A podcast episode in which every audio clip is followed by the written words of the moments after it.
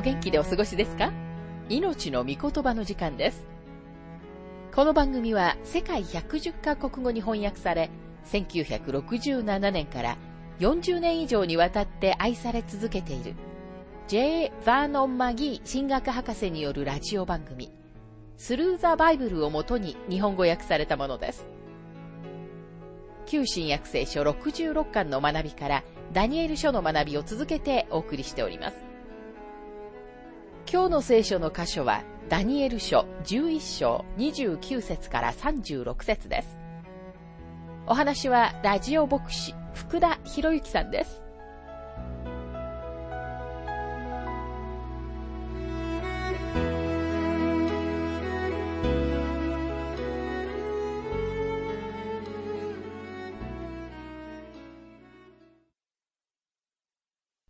ダニエル書11章の学びをしていますが、29節定めの時になって、彼は再び南へ攻めてゆくが、この二度目は初めの時のようではない。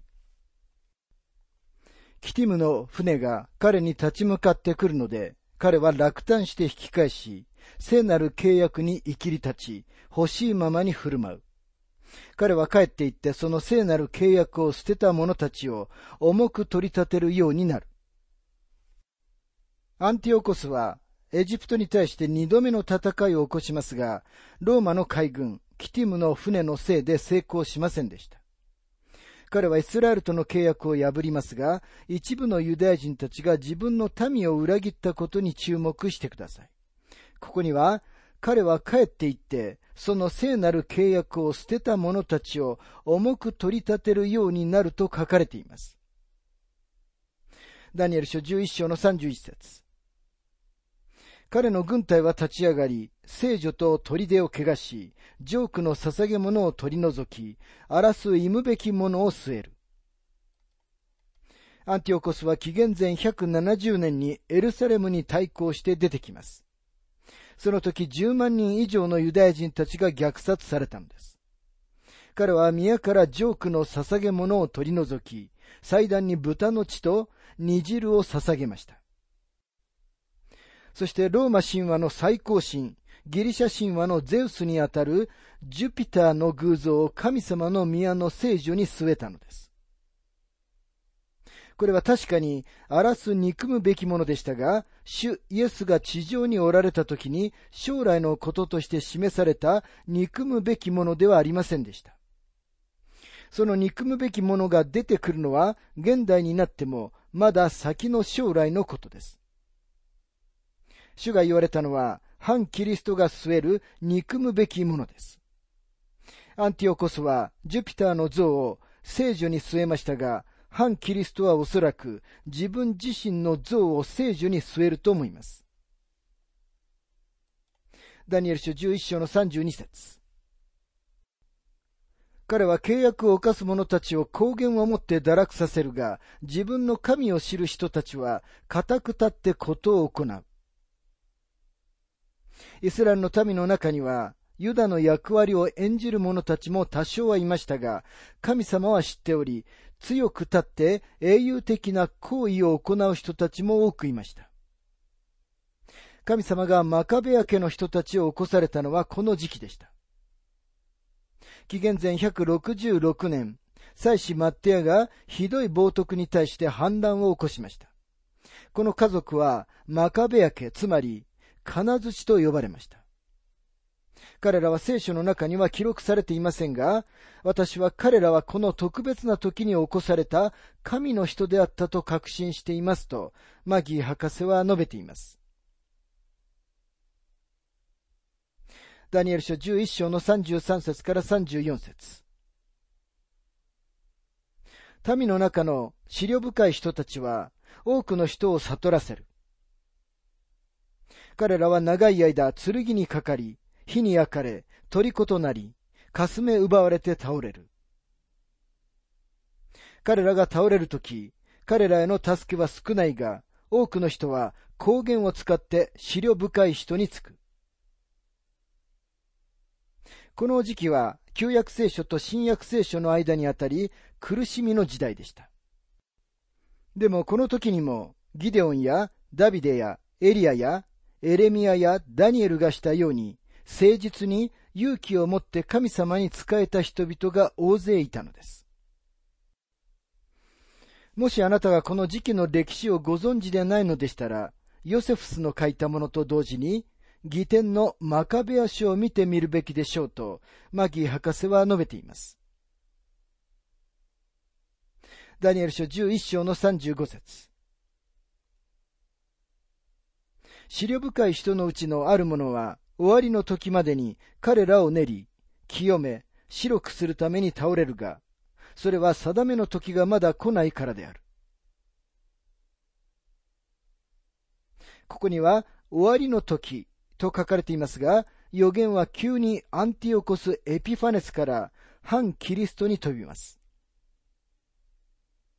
今私たちはアンティオコスの時代の歴史からまだ来ていない将来に進みます。ダニエルが予言をした時には、このすべては将来のことでした。しかし今は、一部は歴史となり、一部はまだこれから将来に起こります。ダニエル書11章の36節この王は思いのままに振る舞い、すべての神よりも自分を高め、大いなるものとし、神の神に向かって呆れ果てるようなことを語り、憤りが終わるまで栄える。定められていることがなされるからである。この箇所についてマギー博士は次のように述べています。この時点で歴史が終わり、予言が始まります。本文はある卑劣な人物から邪悪な人物に変化し、分かっていない長さの時間の橋を渡ります。アンティオコス・エピファネスは確かに卑劣な人物ではありましたが、36節から39節に説明されている王の基準には合いませんでした。アンティオコスは反キリストの前兆でしたから、従ってこの聖書の箇所が、反キリストが古代のギリシャ帝国の地理的な境界線の中から起こってくることを暗示していると思います。ここに言及されているローマ帝国から起こされる違法人である政治的な反キリストが出てきます。同時に宗教的な反キリストも出てくるのです。彼は自分がキリストであるふりをしてイスラエルの地から出てきます。彼は羊の皮を着た狼のようなものです。さて、聖書の中で反キリストには多くの名前が与えられています。イギリスの聖書学者、アーサー・ W・ ピンクは、反キリストの資料の中で次のような反キリストに当てはまる名前のリストを挙げています。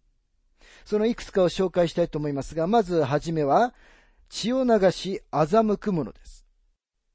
詩編5編の6節にはこのように書かれています。あなたは偽りを言う者どもを滅ぼされます。主は血を流す者と欺く者とを意味嫌われます。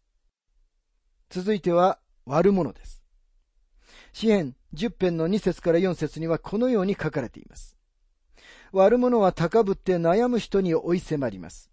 彼らが己の設けた企みに自ら捕らえられますように、悪者は己の心の欲望を誇り、貪欲な者は主を呪い、また侮る。悪者は傲慢を顔に表して、神を尋ね求めない。その思いは、神はいないの一言に尽きる。続いては、力生まれた人間。詩編十編の十八節。皆仕事虐げられた者をかばってくださいます。力生まれた人間がもはや怯えできないように。続いて、勇士。詩編52編の一節。なぜお前は悪を誇るのか勇士よ。神の恵みはいつもあるのだ。続いて敵。詩編55編の3節それは敵の叫びと悪者の迫害のためです。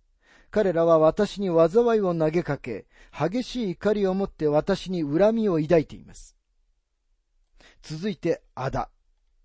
詩編74編の8節から10節彼らは心の中で、彼らをことごとく征服しようと言い、国中の神の集会所を皆焼き払いました。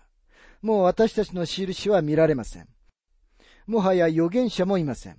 いつまでそうなのかを知っている者も私たちの間にはいません。神よ、いつまで仇はそしるのでしょうか敵は永久に皆を侮るのでしょうか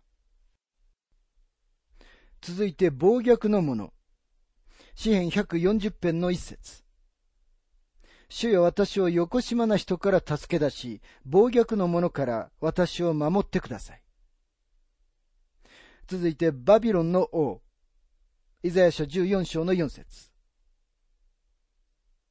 あなたはバビロンの王について、このようなあざけりの歌を歌って言う。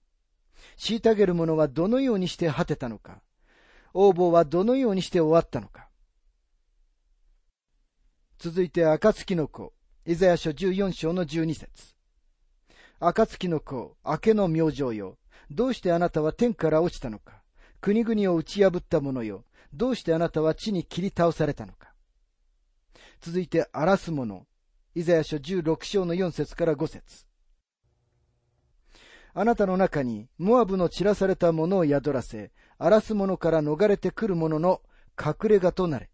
虐げる者が死に、破壊も終わり、踏みつける者が地から消え失せるとき、一つの王座が恵みによって固く立てられ、裁きをなし、公正を求め、正義を速やかに行う者が、ダビデの天幕で真実をもってそこに座る。エレミア書6章の26節私の民の娘よ、荒布を身にまとい、灰の中を転び回れ、一人子のために苦しみ嘆いて、喪に服せ。たちまち荒らす者が私たちに襲いかかるからだ。続いて釘。イザヤ書22章の25節その日、万軍の主の見告げ、確かな場所に打ち込まれた一つの釘は抜き取られ、折られて落ち、その上にかかっていた荷も取り壊される。主が語られたのだ。横暴な者たちの杖。イザヤ書25章の5節砂漠の日照りのように、あなたは他国人の騒ぎを抑え、濃い雲の影になって静まる暑さのように、暴虐な者たちの歌は沈められます。続いて、悪に汚れたイスラエルの君主。エゼキエル書21章の25節から27節悪に汚れたイスラエルの君主よ。あなたの日、最後の刑罰の時が来た。神である死はこうおせられる。被り物は脱がされ、冠は取り去られる。すべてがすっかり変わり、低いものは高くされ、高いものは低くされる。廃墟だ。廃墟だ。私はこの国を廃墟にする。このようなことは、私が授ける権威を持つ者が来るまでは、かつてなかったことだ。続いて小さな角。ダニエル書7章の8節私がその角を注意して見ていると、その間からもう一本の小さな角が出てきたが、その角のために、初めの角のうち三本が引き抜かれた。よく見ると、この角には人間の目のような目があり、大きなことを語る口があった。そして、やがて来たるべき君主。ダニエル書9章の26節その62週の後、油注がれたものは断たれ、彼には何も残らない。やがて来たるべき君主の民が町と聖女を破壊する。その終わりには洪水が起こり、その終わりまで戦いが続いて、荒廃が定められている。続いて、卑劣なもの。ダニエル書11章の21節彼に代わって一人の卑劣なものが起こる。彼には国の尊厳は与えられないが、彼は不意にやってきて、高原を使って国を固く握る。続いて、思いのままに振る舞う王。ダニエル書11章の36節この王は思いのままに振る舞い、すべての神よりも自分を高め、大いなるものとし、神の神に向かって呆れ果てるようなことを語り、憤りが終わるまで栄える。定められていることがなされるからである。続いて、脳なしの牧者。ゼカリア書11章の16節から17節見よ私は一人の牧者をこの地に起こすから。彼は迷い出た者を尋ねず、散らされた者を探さず、傷ついた者を癒さず、飢えている者に食べ物を与えない。かえって肥えた獣の肉を食らい、そのひずめを裂く。ああ、羊の群れを見捨てる。脳なしの牧者。剣がその腕とその右の目を打ち、その腕は苗、その右の目は視力が衰える。続いて英語では、罪の人、滅びの子、そして日本語では不法の人と書かれていますが、第二テサロニケ2章の3節誰にもどのようにも騙されないようにしなさい。なぜならまず廃墟が起こり、不法の人、すなわち滅びの子が現れなければ、主の日は来ないからです。同じく不法の人、第二テサロニケ2章の8節その時になると、不法の人が現れますが、主は御口の息を持って彼を殺し、大輪の輝きを持って滅ぼしてしまわれます。続いて反キリスト、第一ヨハネ2章の22節。偽り者とはイエスがキリストであることを否定するものでなくて誰でしょう。御父と御子を否認する者、それが反キリストです。続いて、底知れぬところの見つかい、目次録9章の11節。彼らは底知れぬところの見つかいを王にいただいている。彼の名はヘブル語でアバドンと言い、ギリシャ語でアポリオンという。続いて獣。目次録11章の7節そして彼らが証を得ると、底知れぬところから登ってくる獣が彼らと戦って勝ち、彼らを殺す。同じく目次録13章の一節また私は見た。海から一匹の獣が上がってきた。それには十本の角と七つの頭とがあった。その角には十の冠があり、その頭には神を汚す名があった。これらにさらに次の名前を加えることもできます。自分自身の名において来るもの。ヨハネ五章の四十三節私は私の父の名によって来ましたが、あなた方は私を受け入れません。他の人がその人自身の名においてくれば、あなた方はその人を受け入れるのです。王兵で狡猾な王、ダニエル書8章の23節彼らの知性の終わりに彼らの背きが極まるとき、王兵で狡猾な一人の王が立つ。荒らす憎むべき者、マタイ24章の15節それゆえ預言者、ダニエルによって語られたあの荒らす憎むべき者が聖なるところに立つのを見たならば、読者はよく読み取るように。荒らす者、ダニエル書9章の27節彼は一周の間、多くの者と固い契約を結び、半周の間、生贄と捧げ物とをやめさせる。荒らす忌むべき者が翼に現れる。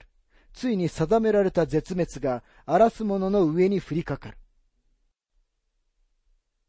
ダニエル書11章の36節に戻りますが、ここにはこの王は思いのままに振る舞いと書かれていますが、反キリストはわがままです。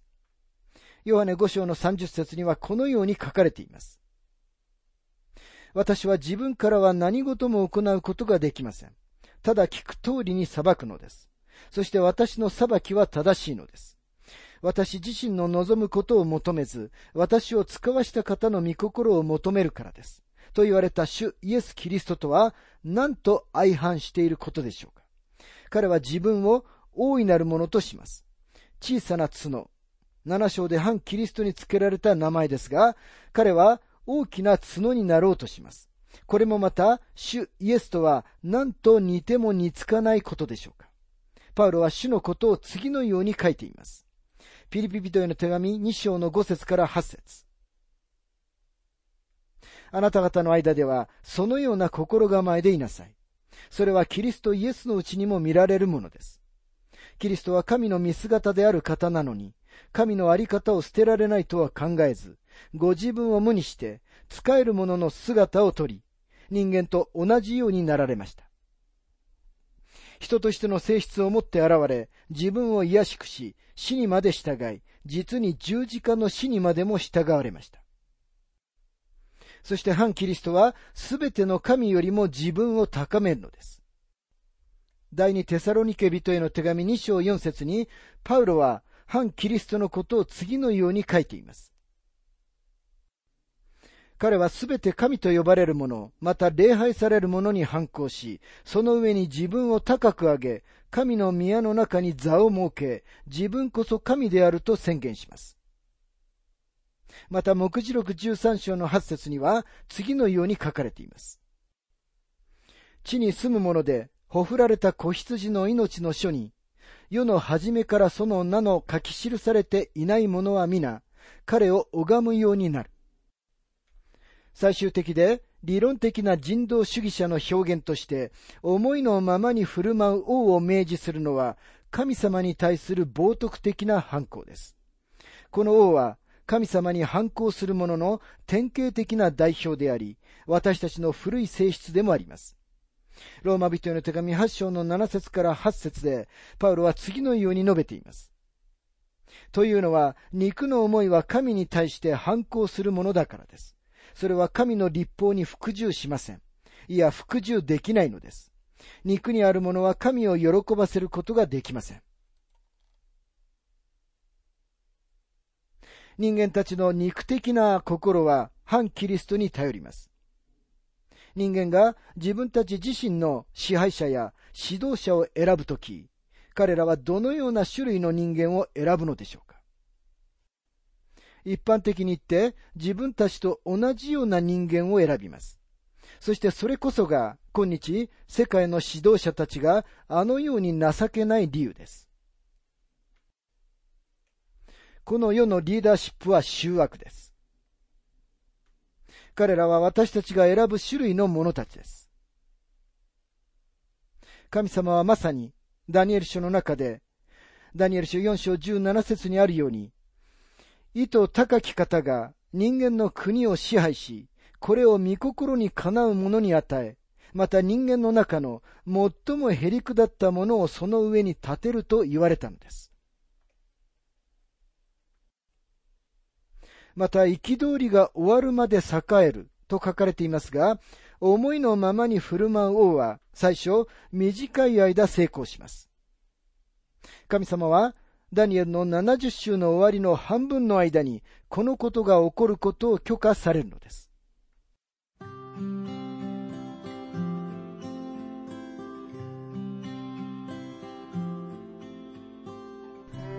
命の御言葉お楽しみいただけましたでしょうか？